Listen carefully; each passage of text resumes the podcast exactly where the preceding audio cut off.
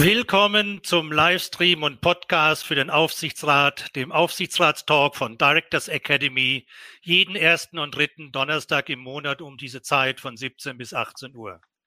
Mein Name ist Rudolf Ruther und ich begrüße Sie ganz herzlich als Gastgeber der neuen 14-tägigen Livestream-Podcast-Reihe bei Directors Academy, die wir jeden ersten und dritten Donnerstag im Monat um 17 Uhr hier live bei LinkedIn ausstrahlen und anschließend weiter als Livestream auf LinkedIn allen zur Verfügung stellen und darüber hinaus als Podcast auf Directors Academy oder Spotify oder Apple etc. Zur, ebenfalls zur Verfügung stellen. Das heißt, es wird aufgezeichnet, auch Ihre Kommentare und Fragen. Heute haben wir das Thema Führung für Familienunternehmen. Und zwar mit Dr. Mark Konitschny. Herzlich willkommen, Herr Dr. Konitschny. Auch herzlich willkommen, Herr Rother. Ich freue mich, dass ich mit Ihnen heute sprechen kann. Ich freue mich auch. Dr. Marko Nitschny ist ein absoluter Familienunternehmer, Experte. Er ist Partner und Gesellschafter von Interconcilium, Mitglied der Beiräte Baden-Württemberg, Buchautor. Auf sein aktuelles Buch kommen wir noch zu sprechen. Er ist Generalist mit Spezialisierungen, so hat er sich einmal bezeichnet. Er liebt große Herausforderungen. Seit 2014 ist er im Executive Search für Unternehmer zuständig. Davor war er zwei Jahrzehnte Forscher und Manager.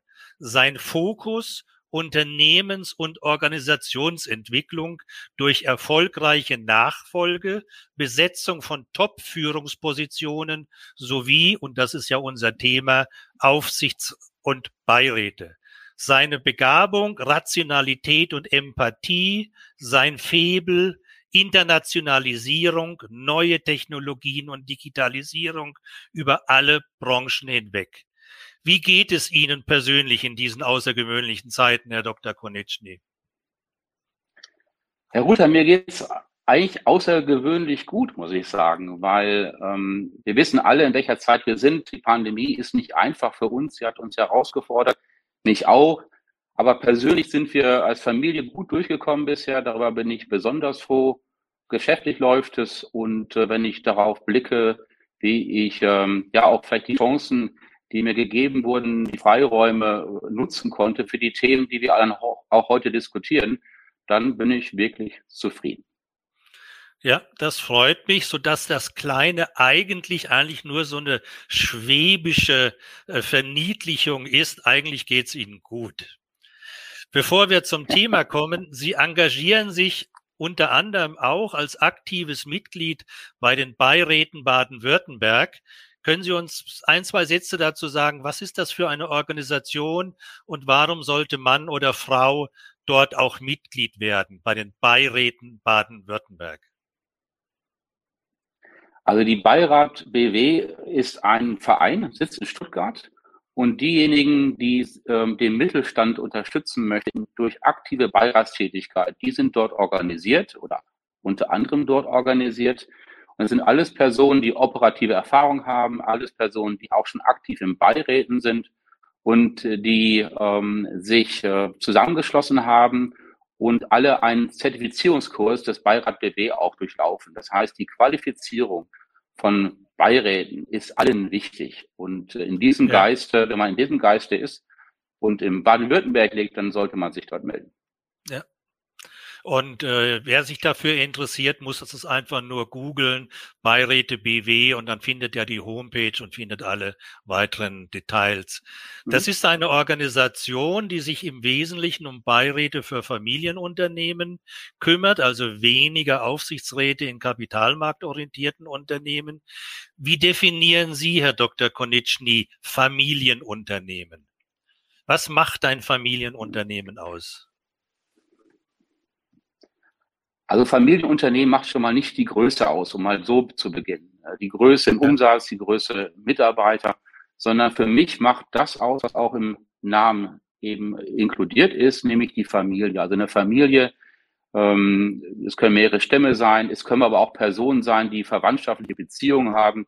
Wenn die ein Unternehmen äh, insofern beeinflussen können, dass sie die Geschäftsführung besetzen können, dass sie die Strategie mit beeinflussen und dass sie einen langfristigen langfristiges Interesse an dem Unternehmen haben, ja, über Generationen hinweg, ja. dann wäre das für mich ein Familienunternehmen. Im Gegensatz, wenn man sich sozusagen da zurückzieht und keinen Einfluss nimmt, und äh, dann ist man eher auf der Investorenseite. Ähm, das ist halt ein anderes Spiel. Ja. Also ich hatte ja, ich habe mal nachgeguckt für unser Gespräch von äh, fast genau vor 30 Jahren mein erstes Buch geschrieben, zusammen mit dem Roderich Tümmel, äh, Beiräte in mittelständischen Familienunternehmen mhm. und hatte mich damals da abgearbeitet, äh, wie kann man das greifen mit Zahlen, Fakten, Größe, wie Sie das gerade beschreiben. Und wir sind dann zum Ergebnis gekommen, nein, man kann das nicht. Das hängt ab von den Dingen, die Sie gerade erwähnt haben. Persönlichkeit, Charisma, Emotionen. Wird mit über 10 Milliarden Umsatz, wird sich wahrscheinlich auch noch als Familienunternehmen äh, beschreiben, wenn man den fragen würde. Aber lassen Sie uns zum Thema kommen. Ich denke auch, die wenn man die Mitarbeiter auch fragen würde, Herr Ruther, ne? Ganz genauso. Das ist, äh, das ist glaube ich, das, die sind in dem Geist ein ganz wichtiges Zeichen, äh, wie die sich fühlen, wo die sich aufgehoben fühlen. Und wir wissen ja alle, dass die Familienunternehmen das Rückgrat der deutschen Wirtschaft darstellen und eigentlich der Erfolgsgarant für die deutsche Wirtschaft und deren Erfolg ist. Mit all den Problemen, die damit verbunden sind, da kommen wir sicher noch auf die ein oder andere hin. Sie hatten, und jetzt lassen uns zum Thema kommen, die Besetzung von Top-Führungspositionen in Familienunternehmen ist immer dann eine besondere Herausforderung, wenn das Familienunternehmen erfolgreich ist. Das heißt, es wächst und es können nicht alle äh, Führungspositionen ausschließlich intern besetzt werden. Und äh, immer dann brauchte es Hilfe, weil man will ja auch in Familienunternehmen nur Spitzenkräfte beschäftigen, äh, the top of the top, wie das so schön heißt. Und dieses externe Führungspersonal zu finden, ist kein leichtes Unterf Unterfangen. Und ich fand das so spannend und jetzt darf ich das mal hochhalten. Sie haben ja in ihrer grenzenlosen Zeit, die Sie bei all Ihren Verantwortungen zur Verfügung haben, ja jetzt äh, in den letzten Monaten auch noch ein Buch geschrieben und haben dort einen neuen Begriff geprägt. Bisher sprachen wir immer bei Familienunternehmen von Frontmanagement und jetzt sprechen Sie von Wahlmanagement. Das Buch heißt genau Wahlmanagement gewinnt, passgenaue Führung für Familienunternehmen. Herr Dr. Konitschny, was hat Sie veranlasst, zu dieser, und ich habe das Buch schon durchfliegen können, sehr zeit- und arbeitsintensive Aktivität. Da haben Sie Monate und Monate mit Ihrem Kollegen Dr. Fabian dran gesessen. Was war für Sie der Anlass, sich dieser Mühe zu unterwerfen? Ja, danke, dass Sie es nennen. Ich muss auch äh, nochmal hervorheben, das ist nicht eine Einzelleistung, sondern meinem Kollegen Marc Fiebern habe ich das Ganze auf die Beine gestellt und sowas kann man eigentlich auch nur im Miteinander, im Sparring machen. Ne? Es basiert ja auf der Erfahrung, die wir haben als äh, Headhunter, aber auch auf den Erfahrungen, die ich habe als operativer Manager, dass die Fragen, die Unternehmer haben, wenn sie über ihre Führung von ihrem Unternehmen nachdenken, dass das ein sehr, sehr weites Feld ist und dass das auch Themen sind, die weit vor dem Beginn, bevor wir als Headhunter beispielsweise auch eingeschaltet werden. Ja. Und ähm, wenn man, wie wir, ich bin gerade bei einem meiner Mandanten in einem Konferenzraum, ja, äh, ich habe heute Abend noch eine Präsentation, wenn man dort auch ähm, die Gesellschaft über mehrere Generationen kennt, dann weiß man, dass diese Themen sie die mehrere Jahre bewegen, bevor es sozusagen erst äh, zu dem Thema kommt, Nachfolge oder Erweiterung einer Geschäftsführung, das ist natürlich noch viel häufiger. Und ähm, das hat uns äh, inhaltlich immer schon beschäftigt. Und äh, da mal wirklich etwas niederzuschreiben, was auch noch nieder, nicht niedergeschrieben wurde, das haben wir jetzt einmal gemacht. Und äh, das lohnt sich schon, weil wenn Sie da einmal die Zeit auch selber investieren, Sie strukturieren Ihre eigenen Gedanken ja nochmal mehr. Also es geht jetzt nicht nur darum, ein Buch zu schreiben, sondern natürlich auch um die ähm, eigentliche Arbeit äh, oder die Arbeit an sich selbst, ja, die Dinge gut ja. zu formulieren und auch in ein Modell fassen zu können. Aber Sie haben das Buch ja sicher nicht geschrieben nur für sich und für Ihren Kollegen, sondern für eine größere Leserschaft. Und äh, da frage ich mich natürlich, wer soll's denn lesen? Weil man sagt ja immer so salopp, Familienunternehmer haben überhaupt gar keine Zeit und Muße zum Lesen eines Fachbuches. Und die müssten sich ja mit dieser Materie intensiver beschäftigen. Das heißt, äh, welche Ideen haben Sie, dass das Buch von den richtigen Leuten gelesen wird? Also eine erste Indikation habe ich schon auch deswegen, weil einer der Gruppe, an die es ja auch letztlich adressiert ist, äh, nämlich die Unternehmer, ein ähm, Beiwort geschrieben hat, nämlich Franz Kaldewey, hat sich ja. äh, über 7000 Zeichen seine eigenen Gedanken zum Thema Wahlmanagement gemacht und das niedergeschrieben. Das ist jetzt nicht nur ein, eine Beweihräucherung irgendwie des Inhalts und im Sinne äh, schön, dass mein neues Buch erschienen ist, sondern wirklich inhaltlich. Und ich bin sicher und ich weiß auch durch die Gespräche, dass ähm, vielleicht nicht für jeden jedes Kapitel jetzt relevant ist, aber das Buch ist ja auch so aufgebaut, dass man in, auch in einzelnen Phasen des Gesamtprozesses ja einsteigen kann, wenn man einmal sich das Modell angeguckt hat. Und der Anspruch ist ja, dass es ein Praxisleitfaden ist, der jemand über die Zeit hinweg auch begleitet und ähm, die einen lesen, die anderen hören sich Podcasts an. Und insofern ähm, müssen wir, glaube ich, auch verschiedene Medien sehen, dass wir das Thema auch vorantreiben. Und ähm, sie sind auch ein Baustein dessen.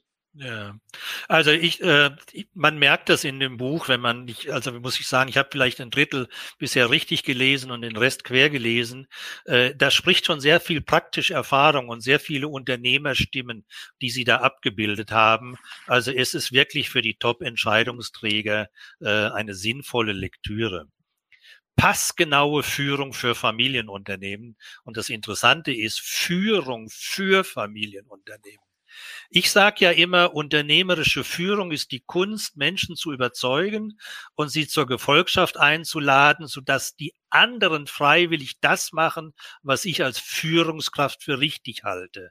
Also nicht ich mache mich zum Führer, sondern die anderen machen mich zum Führer oder erschaffen mich zum Führer und äh, verknüpfe das dann immer noch mit einem alten Spruch von Paul Klee, der sagt, Kunst ist ist nicht das Sichtbare wiederzugeben, sondern das sichtbar machen, was Kunst ist. Und das ist für Führung, für mich Führung ist, gibt nicht das Sichtbare wieder, sondern macht die geleben, die gelebten Werteeinstellungen und Sünden vielleicht der Führungskraft sichtbar.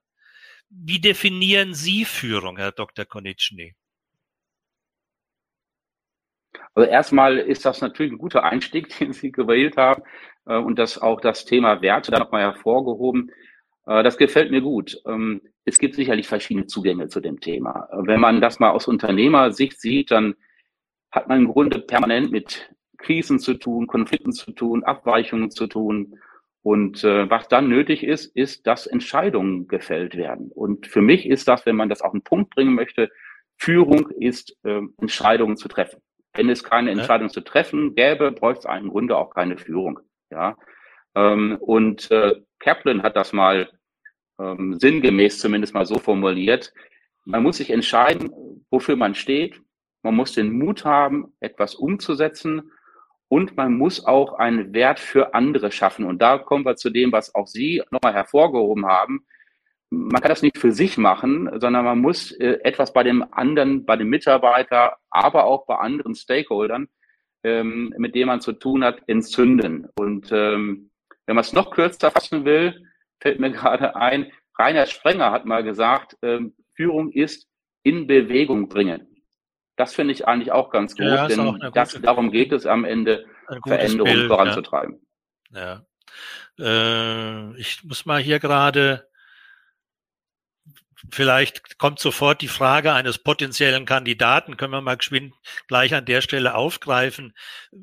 Wie muss ein potenzieller Bewerber für eine solche Wahlmanagerrolle, äh, welche Eigenschaften und welche Fähigkeiten muss er wie nachweisen? Wie erkennt man das, dass jemand Führungsqualität hat? Gut. Ist eine komplizierte Frage. Trotzdem versuchen wir sie mhm. vielleicht kurz, damit wir mal die erste Frage vom Zuschauer aufgreifen. Ja, gerne.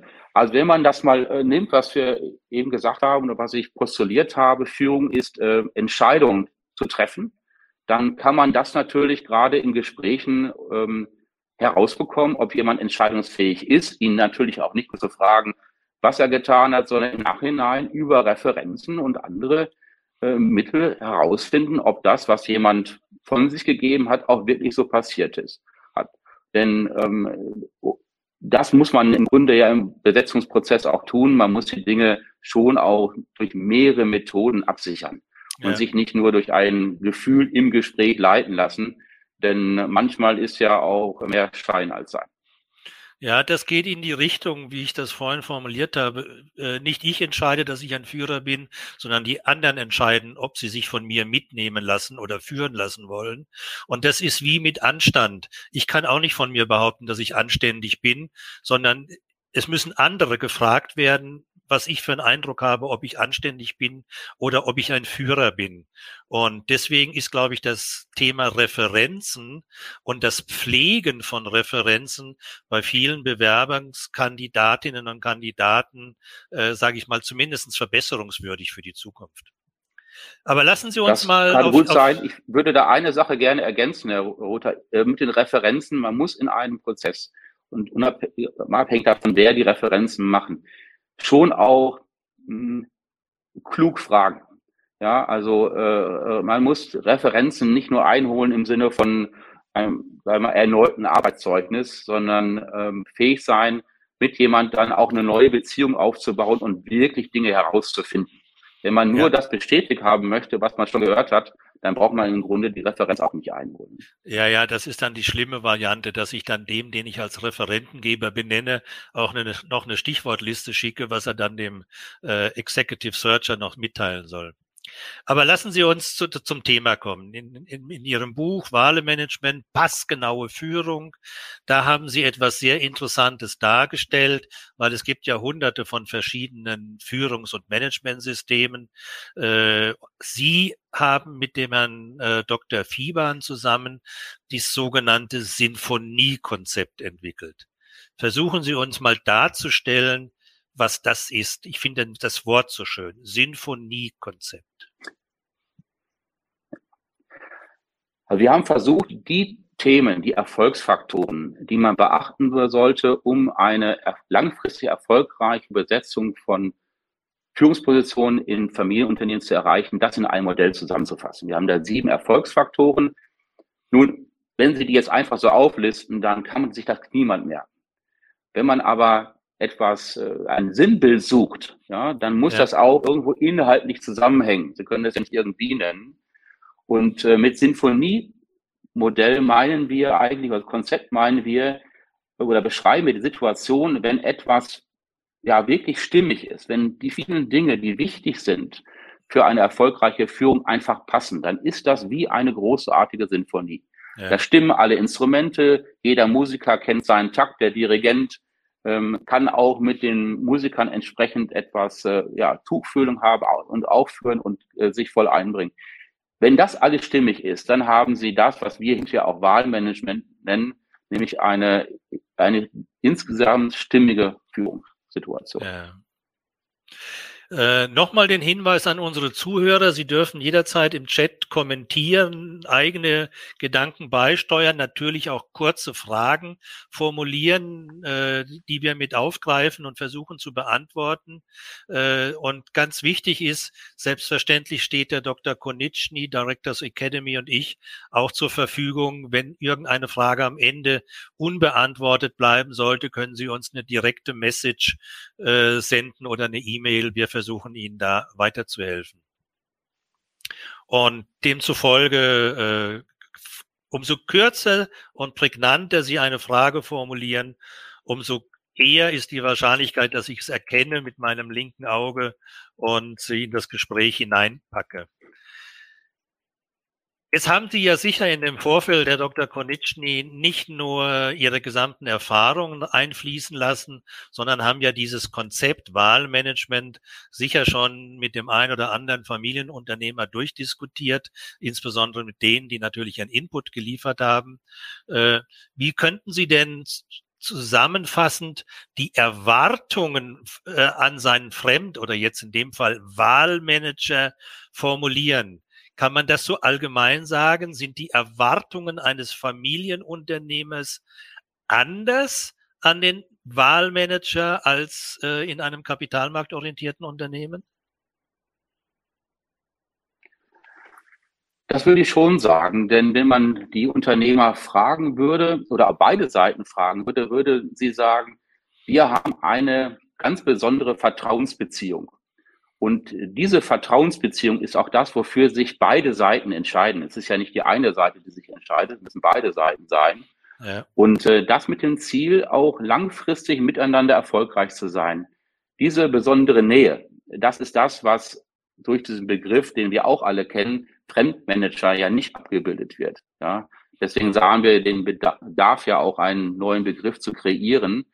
Und mit dieser Nähe verbindet sich ja nicht nur die ja, die, die Dinge, die man vom Management erwartet, das Unternehmen nach vorne zu bringen, äh, den Wert zu steigern etc., sondern dass die äh, Person auch eine besondere Integrität mitbringt, dass man sich besonders aufeinander verlassen kann.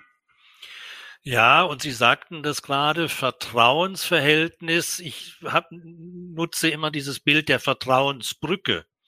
Äh, eine Brücke ist etwas, was über Wasser verbindet, was unter Wasser schon längst verbunden ist.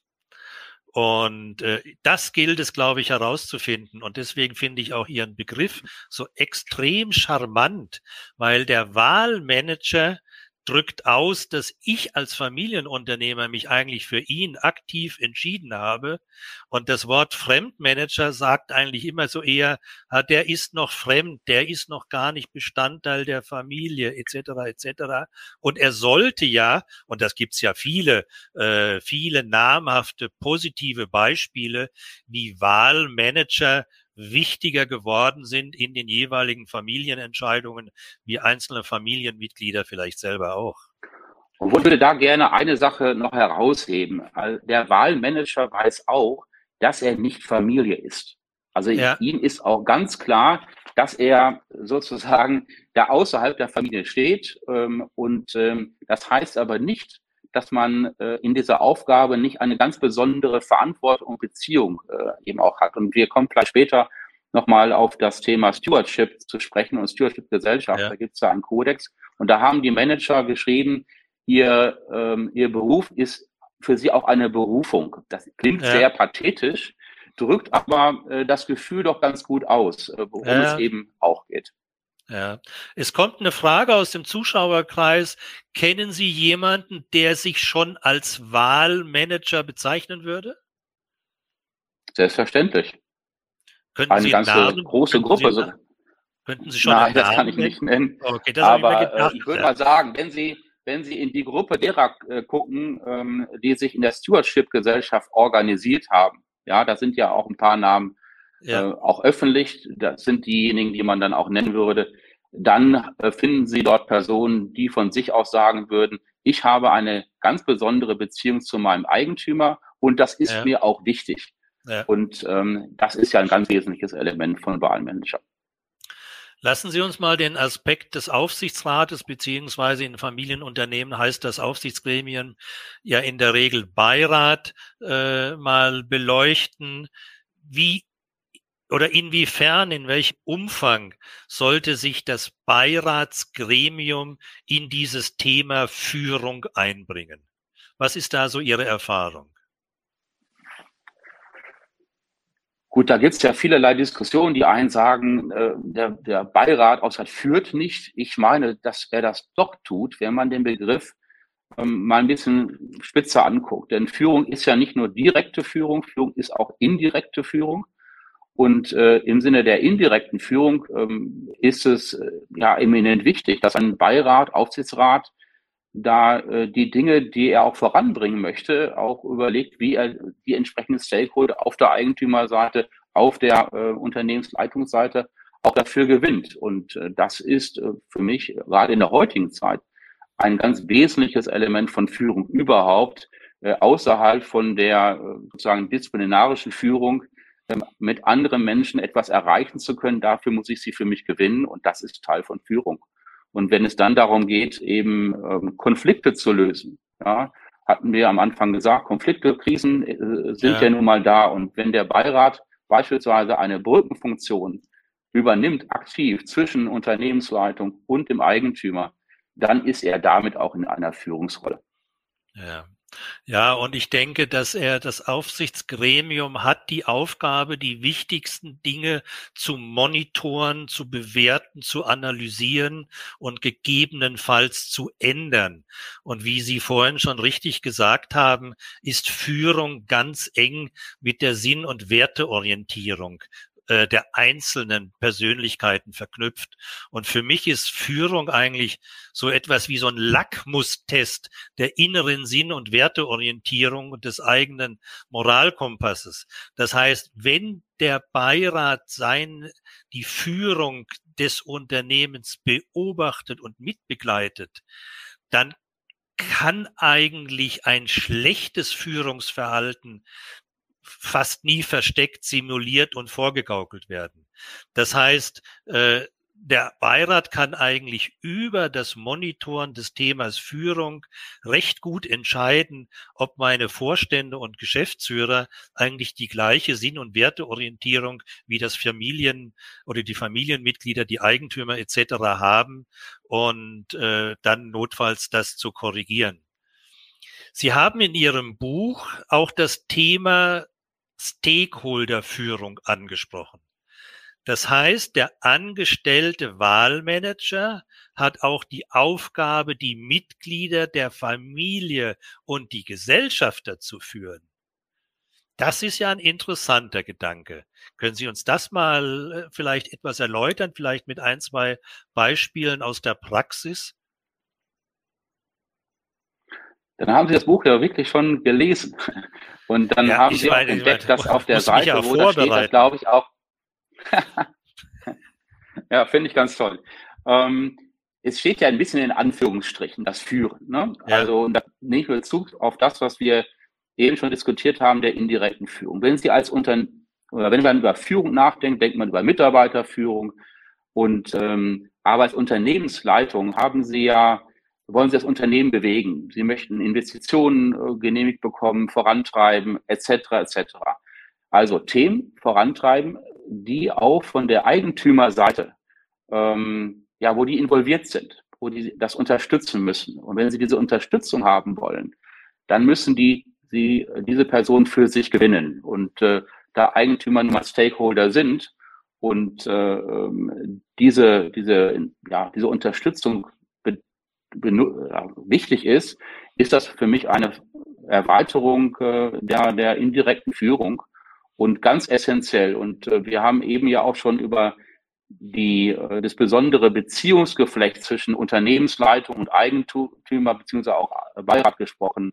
Ich glaube, dass man in dieser Hinsicht ähm, auch von der Unternehmensleitung her sowohl mit dem Beirat als auch mit dem Eigentümer eine sehr aktive Beziehung aufbauen muss und die nicht nur so auf der kontrollierenden Seite sehen muss, sondern wirklich versucht, da auch äh, den Input zu bekommen und damit auch das Buy-in. Ja. ja, ich meine, von oben nach unten ist das ja alles logisch. Das ist das Agent Principle Prinzip. Äh, aber diese Stakeholder-Führung ja. ist ja, geht ja in die andere Richtung nach oben.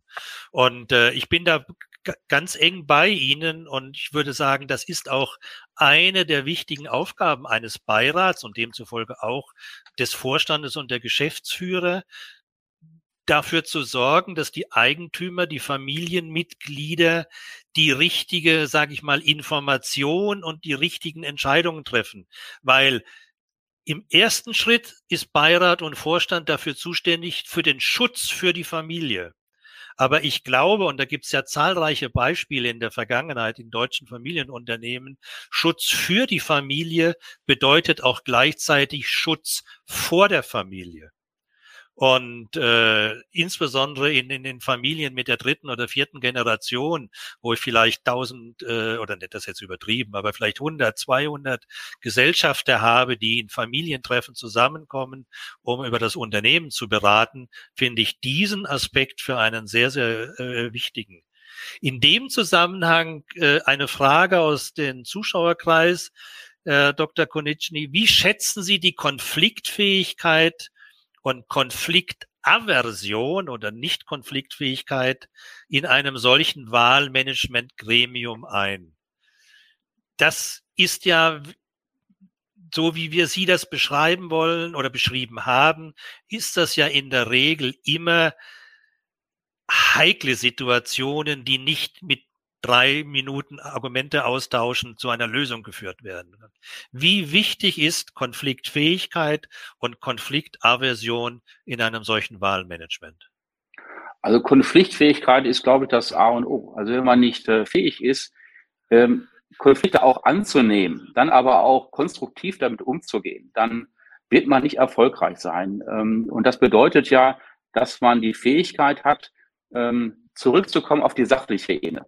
Ich meine, wir wissen das alle. Wenn Menschen zusammenkommen, auch in den Settings, die wir besprechen, da gehen auch mal die Emotionen durch. Ja, und das ist äh, einfach menschlich.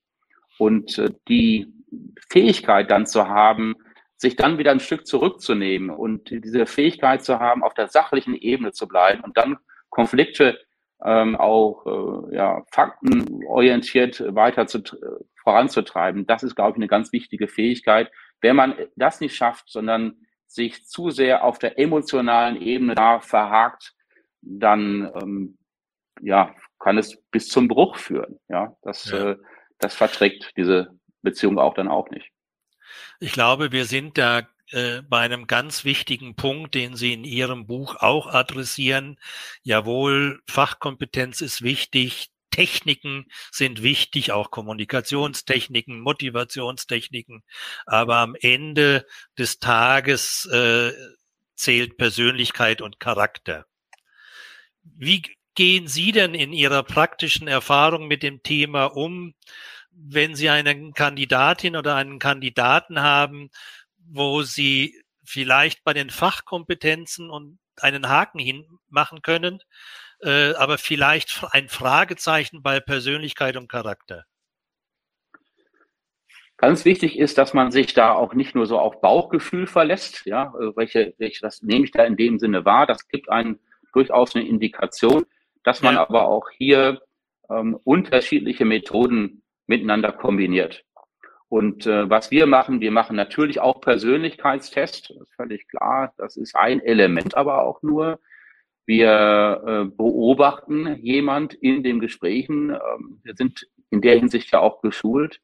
Wir beobachten jemand, wie er auch mit anderen Personen später in den Gesprächen mit dem Eigentümer beispielsweise umgeht und machen uns in diesen verschiedensten Situationen auch ein, ein Bild. Plus den Referenzen, die spielen natürlich auch hier wieder eine Rolle. Also meine Empfehlung ist, um sich ein Bild von einer Persönlichkeit zu machen, reicht es nicht, jemand einmal getroffen zu haben. Sie müssen jemanden mehrfach treffen in unterschiedlichen Situationen. Sie müssen ihm vielleicht auch ähm, im weiteren Verlauf äh, Aufgaben geben. Solche Themen spielen ja auch oft eine Rolle, wo jemand mal die Strategie des Unternehmens selber zusammenfasst und sein Zielbild malt und so weiter. Da lernen Sie eine ganze Menge über jemanden kennen, wer jemand wirklich ist. Und das ist meine Empfehlung. Ähm, nach so einem initialen guten Grundgefühl, das ist so gut, dann aber in so einen kritischen Prozess zu gehen und sich immer wieder zu fragen, bin ich da äh, auf dem richtigen Weg und bin ich auch ehrlich äh, äh in ja. der Beurteilung und hänge nicht irgendwie einem gewünschten Ergebnis hinterher. Ja, und wir wissen ja alle, wie schwierig es im Leben ist, ehrlich zu sein. Richtig. Sie haben in Ihrem Buch einen schönesten Begriff geprägt, den müssen Sie uns noch erläutern. Was ist die dunkle Triade? Oh ja, das ist äh, auch spannend. Gut, wir reden ja, wenn wir über Charakter reden, über, oft über die, über die positiven Dinge. Ne? Jemand muss, muss ehrlich sein, jemand muss integer sein, intelligent etc. etc. Aber es gibt auch die dunkle Seite, also die Charaktereigenschaften, die man eigentlich nicht haben möchte. Jetzt sind wir alle Menschen und jeder von uns hat auch Elemente in seiner Persönlichkeit, die, wenn man die jetzt äh, potenzieren würde, sehr negativ auffallen. Und äh, wenn das so ist, dann sind das äh, eben die, die man in der dunklen Triade zusammenfasst. Und das ist einmal also der subklinische, subklinische Psychopathie. Also wir reden ja nicht über klinische Situationen, ja. wir reden ja über gesunde Menschen. Ja, ähm, das heißt, äh, das sind Menschen, die sind hochaggressiv ähm, und ähm, gehen auch entsprechend äh, aggressiv auf äh, andere Personen zu. Und äh, das ist der Machiavellismus, also Personen, die ähm, entsprechend hoch manipulativ sind. Und das dritte ist der Narzissmus. Und ähm, mindestens diese Personen ähm, hat jeder von uns schon einmal erlebt. Ja? Personen, die auf der einen Seite ein riesen Charisma haben, Menschen für sich gewinnen können, sympathisch sind, aber ihr Selbstwertgefühl aus der Erniedrigung anderer Menschen ziehen. Ja, ähm, und äh, das ist irgendwie so vielleicht so ein bisschen in jedem von uns drin, aber bei manchen Menschen extrem ausgeprägt und davor sollte man sich hüten. Ja, auf der anderen Seite, die dunkle Seite der Macht ist auch erst im achten Kinofilm zu Tode gekommen. Bis dahin hat sie immer gesiegt.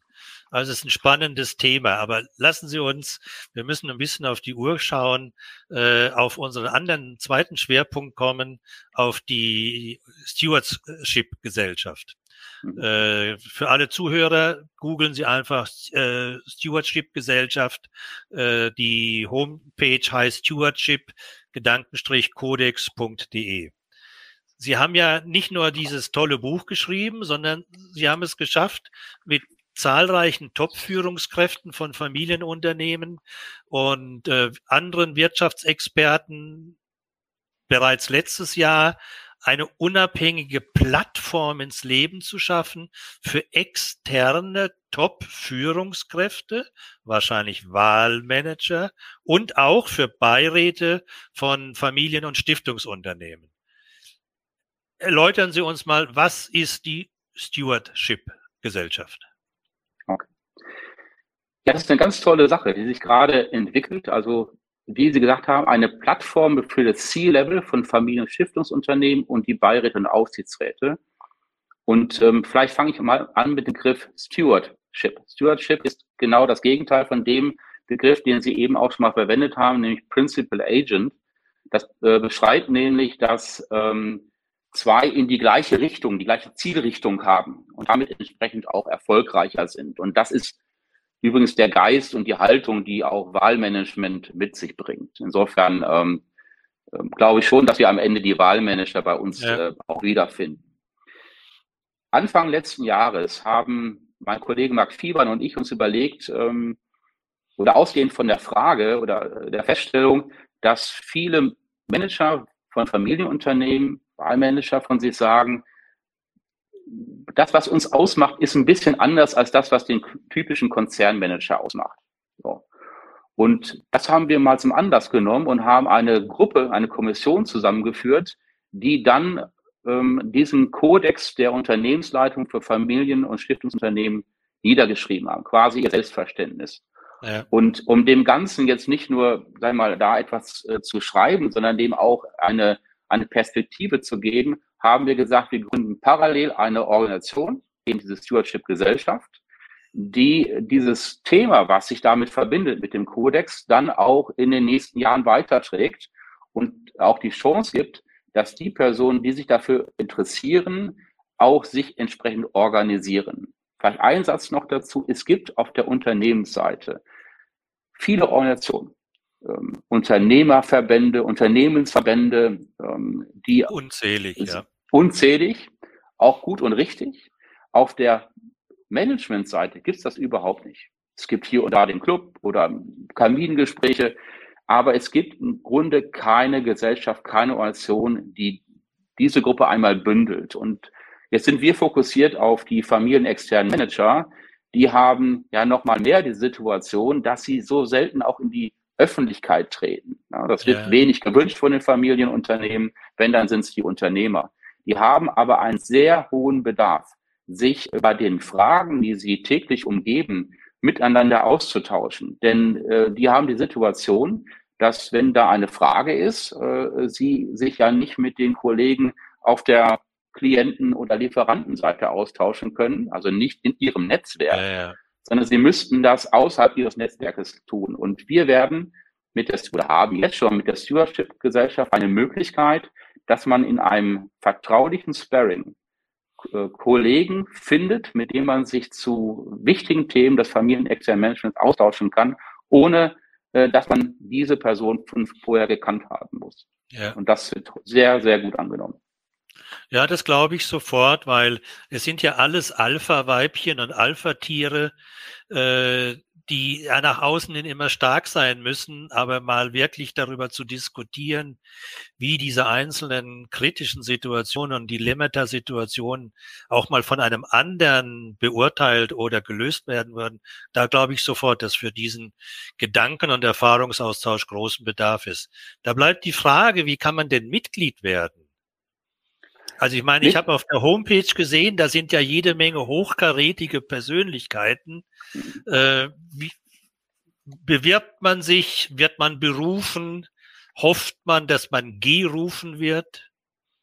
Wie wird man Mitglied in der Stewardship-Gesellschaft? Also man kann nicht einfach Mitglied werden, werden, indem man sich meldet oder äh, so ein Antragsformular unterschreibt, sondern wir haben das Kooperationsprinzip. Das heißt, äh, jemand muss vorgeschlagen werden und das von zwei Mitgliedern.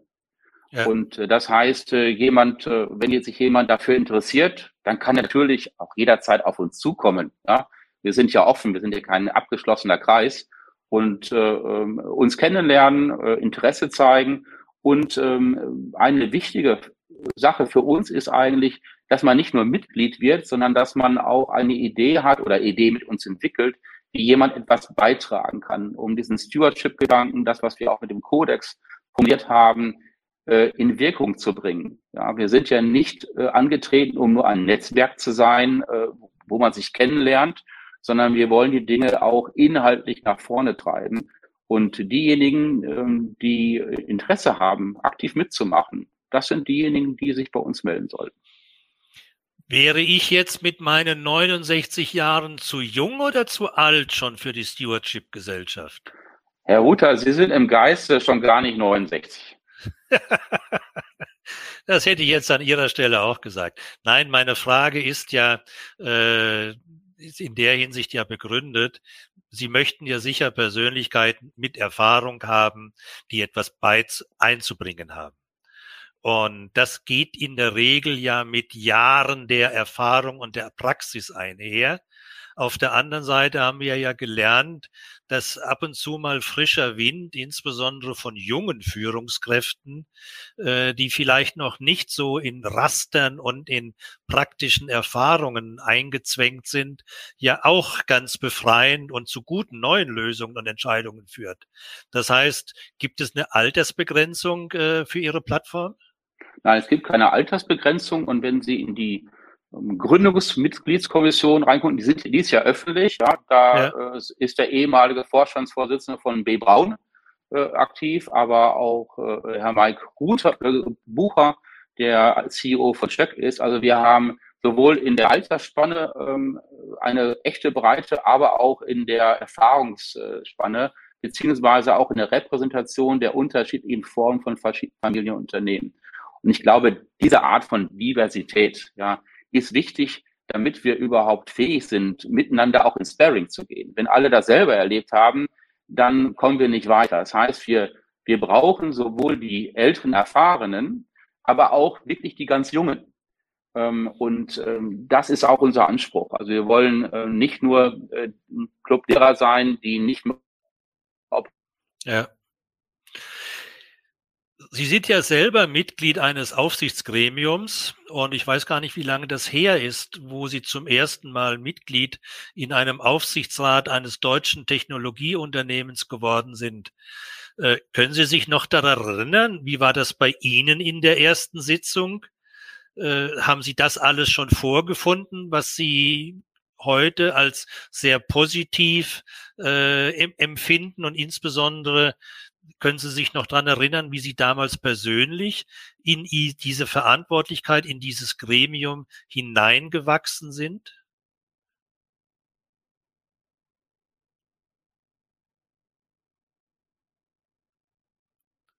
Jetzt steht Ihr Bild, das spricht, dass die Verbindung nicht funktioniert. Ich hoffe nicht, dass ich Sie mit der Frage jetzt so überrascht habe, dass die Verbindung zusammengebrochen ist. Ich sehe Sie im Moment auch gar nicht.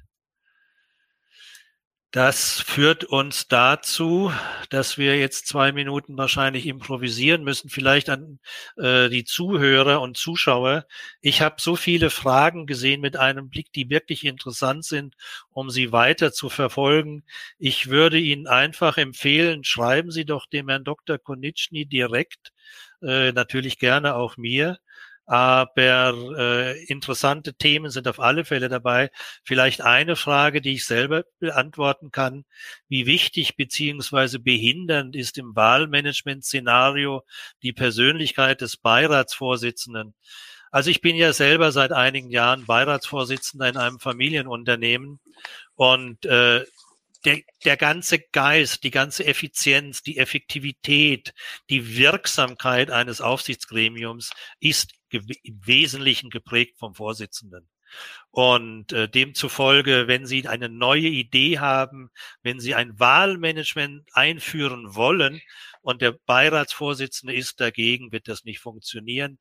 Jetzt ist der Dr. Konitschny wieder bei uns, ja. zwar auf dem Kopf stehend, aber das soll uns jetzt nicht hindern, ich hoffe, dass mit meiner Frage an Ihr Erinnerungsvermögen nicht gleich die Leitung zusammengebrochen ist.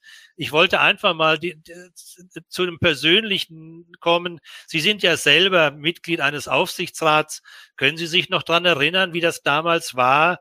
Die erste Sitzung, wie sind Sie da reingewachsen? Hat Sie jemand an der Hand genommen? Oder war das Learning by Doing? Können Sie sich da noch dran erinnern? Ich kann mich gut erinnern, äh, denn da ging es schon hoch her, gleich in der ersten Sitzung. Aber was mir geholfen hat, und ich glaube, das ist auch Ihre Erfahrung, man muss ja, wenn man in einen Aufsichtsrat geht, dann, dann stolpert man da ja nicht rein. Gut, wir sind alle äh, vielleicht erstmal gebauchpinselt, wenn man gefragt wird, das ist in Ordnung, das ist menschlich, aber dann muss man ja seine Due Diligence machen und äh, genau sich die Dinge anschauen, bevor man da in so eine Sitzung stolpert habe ich mich mit dem Aufsichtsratsvorsitzenden mehrfach zusammengesetzt, habe auch einzelne Personen auch schon mal kennengelernt vorab. Ähm, denn äh, es ist ja wie mit anderen Meetings auch, man, die Dinge passieren ja auch außerhalb dieser Formalitäten. Und das Absolut, ähm, ja. ist eins meiner äh, ja auch Empfehlungen, ähm, sich, wenn man sich dort äh, engagieren möchte, dann muss man sich sehr viel mehr Zeit nehmen als die eigentlichen Sitzungen, nicht nur für die Vorbereitung, insbesondere auch, um die, ähm, die Menschen, die Personen kennenzulernen. Denn wenn Sie die nicht richtig einschätzen können, dann können Sie im Grunde auch nicht die Zahl, das Zahlenwerk beurteilen. Ja. Ja, das hatte auch äh, vor 14 Tagen, als wir den Heiner Torborg als Gast haben, hatte er auch zum Schluss äh, als Message mitgegeben, wenn Sie sich für ein Aufsichtsgremium interessieren, machen Sie Ihre Due Diligence, ob Sie dort überhaupt hinein wollen und hineinpassen. Und das andere ist, ich glaube, dass die bestehenden Aufsichtsräte und Beiräte gut beraten sind, so etwas zu haben wie ein Onboarding-System, wie sie mit neuen Mitgliederinnen und Mitglieder des Gremiums umgehen, wie sie sie heranführen, um all das, was Sie angesprochen haben, auch äh, in die Wege zu leiten. Wir kommen zum Schlusssport, Herr Dr. Konitschny. Ich frage meine Gäste immer gerne, wie ist die Zukunft des Beirats, des Aufsichtsrats in Deutschland? Was muss der Beirat und Aufsichtsrat in zehn Jahren können?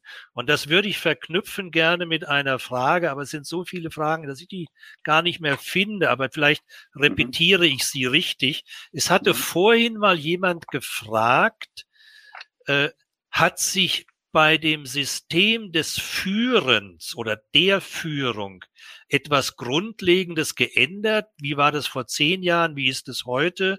Und das ist eigentlich jetzt anknüpfend meine Frage mit Blick auf Beirat und Aufsichtsrat. Wie wird es in zehn Jahren sein? Ich glaube, dass insgesamt die, die, äh, die emotionale Intelligenz oder soziale Kompetenz, wirklich auch Beziehungen aufbauen zu müssen, ähm, gerade auch im Aufsichtsratsumfeld ähm, noch viel wichtiger wird. Denn mit der fortschreitenden Computerisierung, KI etc. Äh, der Welt werden wir ja mehr Sicherheit haben oder mehr Klarheit haben über die Zahlen. Aber äh, Unternehmen werden ja nicht durch Zahlen geführt, sondern durch Menschen. Und äh, ich meine, dass man die dadurch frei werdende Zeit sehr viel stärker äh, eben auf dieser Ebene auch einsetzen sollte. Und damit wird sich auch das äh, Kompetenzgefüge von Aufsichts- und Beiräten in der Zukunft verschieben. Wir brauchen also Menschen, die diese soziale und emotionale Kompetenz mitbringen und dann auch die Themen, die wir äh, schon heute besprochen haben, sehr viel mehr in den Vordergrund rücken, nämlich zu schauen, ähm, haben wir das richtige Management, ähm, wie ist die Führung aufgesetzt und äh, müssen wir da jedenfalls auch von, je nachdem, welche Rolle man dann hat als Beirat auch, äh, da entsprechend uns involvieren. Und ja. ähm, da würde ich die Zukunft sehen. Ja, äh, wobei eine Bemerkung meiner Seite, ich hatte früher ab und zu mal was mit dem Herrn Maucher, dem obersten Chef von Nestle, zu tun. Das war der bestbezahlteste deutsche Gastarbeiter in einem Schweizer Unternehmen.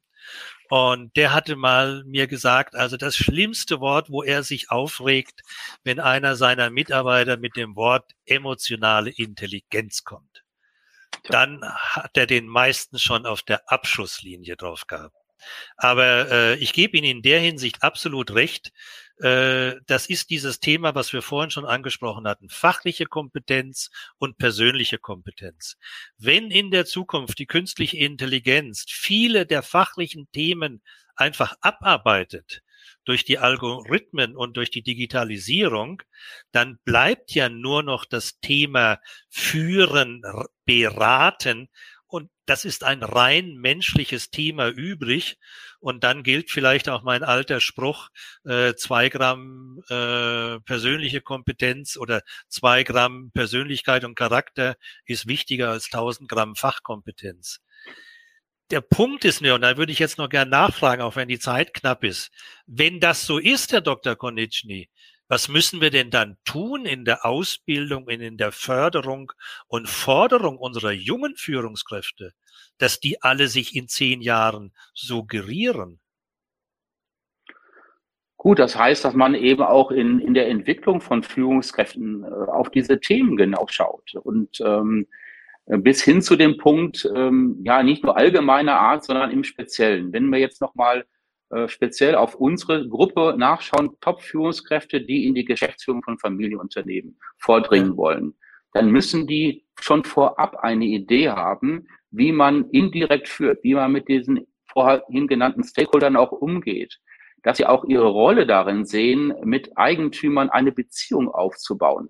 Ja, und nicht nur im Grunde, indem sie die Dinge, die sie getan haben, darstellen äh, auf schönen Slides, sondern eben auch auf der Beziehungsebene fähig sind und äh, das, diese, diese Stakeholder-Führung eben zu übernehmen. Und ich glaube, dass da Unternehmen, Familienunternehmen, aber auch äh, andere Unternehmen, die sich darum kümmern, wie man Führungskräfte der Zukunft aufstellt und aufbaut, dass da äh, durchaus noch Bedarf ist, sich stärker darum zu kümmern, gerade um dieses Thema, wie baue ich Beziehungen zu Stakeholdern auf, äh, die beispielsweise auf der Eigentümerseite sind. Ja. Ja, und ich muss das auch versuchen, insbesondere bei den jungen Führungskräften zu adressieren, weil, wie heißt es immer so schön, ein junger Baum ist noch formbar im Vergleich zu den alten, knorrigen Birken, äh, die sich wahrscheinlich nicht mehr verändern. Kurz vor Schluss die Frage der Fragen, Herr Dr. Konitschny. Was war Ihrer Meinung nach der Aufreger der Woche in der Führungslandschaft, Beirats- und Aufsichtsratslandschaft in Deutschland. Gibt es irgendetwas Positives oder Negatives, was Ihnen aufgefallen mhm. ist zum Thema Aufsichtsrat, Führung? Also die Themen, die, die Themen, die mich wirklich aufregen, sind hier Themen, die mir sehr nahe sind. Also äh, Unternehmungen, äh, in dem, wo ich selbst im Beirat bin, wo natürlich immer Dinge passieren. Das ist völlig klar. Darüber können wir nicht reden, können, können wir auch, nicht, auch reden, nicht. Das ist ja klar. Genau. Ähm, aber wenn man mal schaut, was ist äh, in den letzten Tagen so besprochen worden in der einen oder anderen äh, äh ja, äh, Zeitschrift oder Publikation, dann sind es Themen, wo, oder dann fällt auf, dass einzelne Unternehmen immer noch nicht das Thema der Frauenquote, was ja nun mal gesetzt ist, äh, angenommen haben, sondern äh, es sich leisten, damit auch in die Schlagzeilen zu kommen. Und ich finde, das muss nicht sein. Ja, ähm, da muss man einfach frühzeitig auch ähm, handeln und ähm, es nicht riskieren, dass man durch äh, solche Themen in die Schlagzeilen kommt. Denn das, was in der Zeitung steht, Herr Ruther, das wissen Sie so wie ich, ist ja auch nicht die Wahrheit. Ja? Äh, also, und ist äh, sicher auch nur die Spitze vom Eisberg. Ja, das und auch das. Ja, und für alle Zuhörer, äh, ich bin mir sicher, der Dr. Konitschny meint die Deutz AG in Köln, äh, weil das sehr breit im Handelsblatt vor zwei Tagen äh, breitgetreten worden ist. Äh, der Hintergrund ist einfach. Bisher gehören dem Vorstand von Deutz vier Männer an. Nach dem zweiten Führungspositionsgesetz, das seit Herbst gültig ist, äh, müssen in börsennotierten und mitbestimmten Unternehmen mit mehr als drei Vorstandsmitgliedern künftig mindestens eine Frau in das Leitungsgremium berufen müssen. Und äh, was mir aufgefallen ist in dieser Diskussion, und ich kenne das nur aus dem, was in der Öffentlichkeit steht, ich habe keinerlei Beziehungen oder Hintergrundinformationen. Ich habe Verständnis dafür, dass die alten Männer Gutachten beauftragen, Rechtsanwälte bezahlen, um eine Lösung zu finden, diese legalen Vorschriften zu umgehen. Also da ist die Idee, dass einer von den vier Männern degradiert wird äh, zum Generalbevollmächtigten, damit er Deutsch nicht unter das Gesetz fällt und, und, und. Was aber das Schlimme ist, finde ich, und da geht's dem Herrn Dr. Konitschny sicher genauso, dass so etwas in der Öffentlichkeit diskutiert wird. Und dass irgendjemand in, der, in, in diesem Zwist zwischen Vorstand und Aufsichtsrat äh, die Öffentlichkeit nutzt, indem er Kopien von E-Mails etc.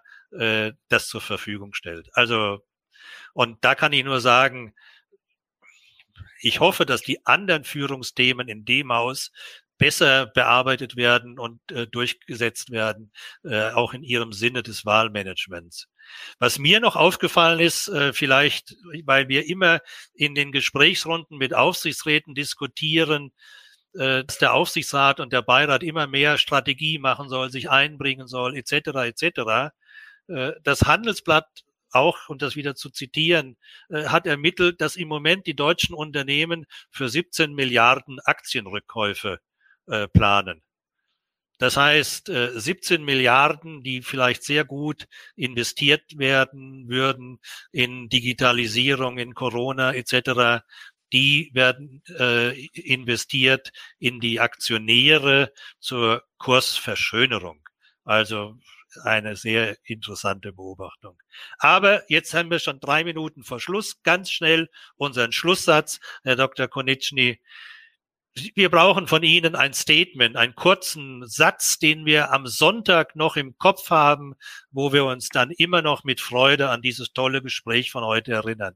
Was können Sie uns fürs Wochenende mitgeben? Okay, da, da habe ich was für Sie, Herr Ruther. Gut, dass wir, Gut, dass wir uns da nicht äh, vorher abgesprochen haben. Nee, nee. Also mir fällt, mir fällt da was ein. Und zwar ist das etwas, was mir äh, gestern jemand mitgegeben hat, ja, ähm, so für die nächsten Tage. Und das heißt, äh, es ist ein Zitat. Ähm, und der, der, das heißt, das Leben ist kurz, bericht die Regeln, vergib schnell, lebe wahrhaftig, wahrhaftig Lache unkontrolliert und bereue nichts, was dir ein Lächeln bereitet hat. Ich finde, damit kann man doch in das Ende einer Woche gehen. Das kann man schon, nur ich kann mir das nicht merken. Den letzten Satz merke ich mir. Können Sie den nochmal wiederholen? Bereue nichts, was dir ein Lächeln bereitet hat. Genau, das finde ich einen guten Schlusssatz. Trotzdem muss ich noch mal gucken, vielleicht haben wir noch einen, äh, wir haben ja noch eine Minute Zeit in den Notwendigkeiten. Ja, da will, nein, das passt nicht. Ja, der Hinweis bei Deutsch, sie hatte viele Jahre die Frau Dr. Hase, ich weiß das. Deswegen ist das erst recht verw äh, verwirrend. Schicken Sie mir doch die ganzen Fragen. Und, äh, die, Sie, Sie können sie selber nachlesen. Ja? Sie müssen einfach, jeder okay. kann sie im Nachhinein bei LinkedIn anschauen. Was vielleicht noch interessant ist, äh, was mir vielleicht noch mal so zu zusammenkommt zu diesem Thema, Führung. Was ist der Kernpunkt guter Führung? Kann man das in einem Satz zusammenfassen? Fragen Sie diejenigen, die sich nicht geführt äh, fühlen, die sagen nämlich, es werden keine Entscheidungen getroffen. Es werden keine Entscheidungen getroffen. Ja. Und damit also sind wir im Punkt, Entscheidungen zu treffen. Und äh, dann mit diesem Schlusssatz wollen wir nicht an die politische Situation in Deutschland denken, sondern uns ganz herzlich bei Dr. Mark Konitschny bedanken. Sie waren ein fantastischer Gast heute. Ich bedanke mich bei Ihnen, Herr Ruther. Bis bald. Alles Gute. Dankeschön und viel Erfolg jetzt, weil Sie jetzt äh, in einer Minute Ihrem Geschäft nachgehen. Viel Erfolg. Dankeschön. Vielen Dank auch für unsere Zuhörer und Zuschauer. Ergänzendes Lesefutter zum Thema finden Sie natürlich, ich halte das nochmal schnell hoch, im Buch von Dr. Konitschny und Dr. Fieber, natürlich auf der Homepage von Stewardship Gesellschaft, aber auch, und äh, da muss ich auf den Veranstalter hinweisen. Directors Academy hat eine ganze Menge toller Videos und äh, Blogbeiträge zum Thema Führung. Schauen Sie da drauf. Bleiben Sie vor allen Dingen gesund und zuversichtlich. Genießen Sie den avisierten Schnee und äh, denken Sie daran, erster Donnerstag im Februar ist heute, der dritte ist am 17. Februar und dort haben wir einen absolut tollen Gast. Karin Barthelmes-Wehr ist nicht nur die Chefin vom Institut von Corporate Governance der Immobilienwirtschaft, sie ist Chefin einer UN-Arbeitsgruppe zum Thema Werte. Sie ist äh, Gründerin und Leiterin einer internationalen Plattform äh, für weibliche Führungskräfte also abonnieren Sie unseren LinkedIn Livestream Podcast am besten. Tragen Sie alle Termine in den Kalender, erster und dritter Donnerstag im Monat. Bleiben Sie gesund und zuversichtlich und bis demnächst. Dankeschön. Danke auch. Tschüss. Allen Teilnehmern. Tschüss.